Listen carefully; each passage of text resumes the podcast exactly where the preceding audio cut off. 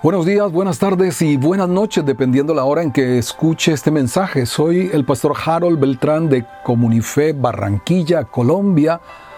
Hoy es 10, 10 de agosto del 2021. Y en el libro de Números, capítulo 22, continuamos y hacemos la reflexión del día. Tengo una pregunta con base en el versículo 13. Recuerde que quedamos ayer en la reflexión en lo que Dios le expresa a Balaam en el versículo 12. Dios dijo a Balaam, no vayas con ellos, ni maldigas al pueblo, porque bendito es. Pero en el versículo 13, así Balaam se levantó por la mañana y dijo a los príncipes de Balac, vuélvanse a su tierra, porque Jehová no me quiere dejar ir a vosotros. ¿Qué quiso decir Balaam con esta expresión? Jehová no me quiere dejar ir a vosotros. Allí hay como una puerta abierta. Quería, pensaba persuadir a Dios, Balaam, porque no es lo que Dios dijo. Dios dijo, no vayas y no maldigas a este pueblo porque bendito es. Aquí está diciendo, Jehová no me quiere, como si hubiese otra opción más adelante. Los príncipes se fueron, versículo 14, y le dieron a conocer al rey la decisión de Balaam. Balaam no quiso venir con nosotros. Versículo 15. Volvió Balac a enviar otra vez más príncipes y más honorables que los otros. Y vinieron para decirle a Balaam que el rey Balac dice, te ruego que no dejes de venir a mí, porque sin duda te honraré mucho y haré todo lo que me digas. Ven pues ahora, maldíceme a este pueblo. Esta conversación de alguna manera me hace recordar la de Eva con la serpiente. Dios dijo una cosa y el enemigo persistió para cambiar, para dorar, la píldora, como diría la abuela. Ah, Nuestras decisiones de obediencia a Dios y a su palabra serán probadas tarde que temprano. Aquí volvió a insistir el rey Balak y lo hizo con mucho más, ah, más príncipes, más honorables. Realmente, y, y termina diciendo, te ruego que sin duda te honraré y haré todo lo que me digas, te honraré. Entonces, la prueba de esta decisión, definitivamente Balaam no estaba decidido con convicción firme de lo que Dios había dicho. Él había dejado la puertecita de otra opción, de otra posibilidad.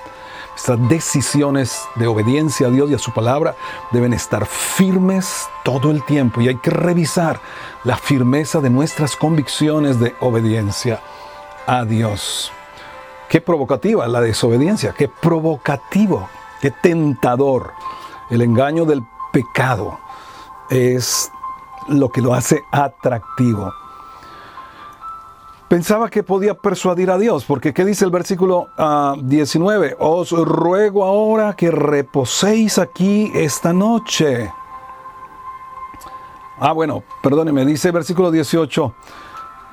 Y Balaam respondió y dijo a los siervos de Balac, aunque Balac me diese su casa llena de plata y oro, no puedo traspasar la palabra de Jehová mi Dios para hacer cosa grande ni chica. ¡Wow! ¡Qué palabras! Son palabras que suenan correctas, palabras de un hombre espiritual. Pero ¿sabes una cosa? Una cosa son las palabras, otra cosa es el espíritu. Mira esta cita de Job 26.4. Job 26.4 dice, ¿a quién has anunciado palabras? Le estaba hablando Balak a los príncipes más honorables que habían llegado. Pero dice, ¿y de quién es el espíritu que de ti procede. No solamente son las palabras correctas, sino el espíritu correcto, el corazón rendido a la voluntad de Dios, nunca lo tuvo Balaam. Por eso dice, en lugar de decirle, lo siento mucho, ya, última palabra, la última palabra ya se dijo, no insistan. No, Balaam dice en el versículo 19, os ruego por tanto, ahora que reposéis aquí esta noche, para que yo sepa que me vuelve a decir Jehová. Ajá. Pensaba que podía persuadir a Dios y hacerlo cambiar de parecer. ¿Cuántas veces persistimos y persistimos para tratar de salirnos con la, con la nuestra? Y eso será siempre un riesgo para nosotros, un riesgo. Ahora, que Dios le dijo esa noche, si vinieron para llamarte estos hombres, levántate y vete con ellos, pero harás lo que yo te diga. Que Dios dé permiso de algo no significa que Él lo aprueba, ni que Él lo respalda. Esto queda claramente uh, visto en esta situación que estamos considerando, que tiene muchos detalles, como para pasar rápidamente, que debemos retener. Y aquí podemos darnos cuenta cómo el Señor se pone contra el profeta Balaam.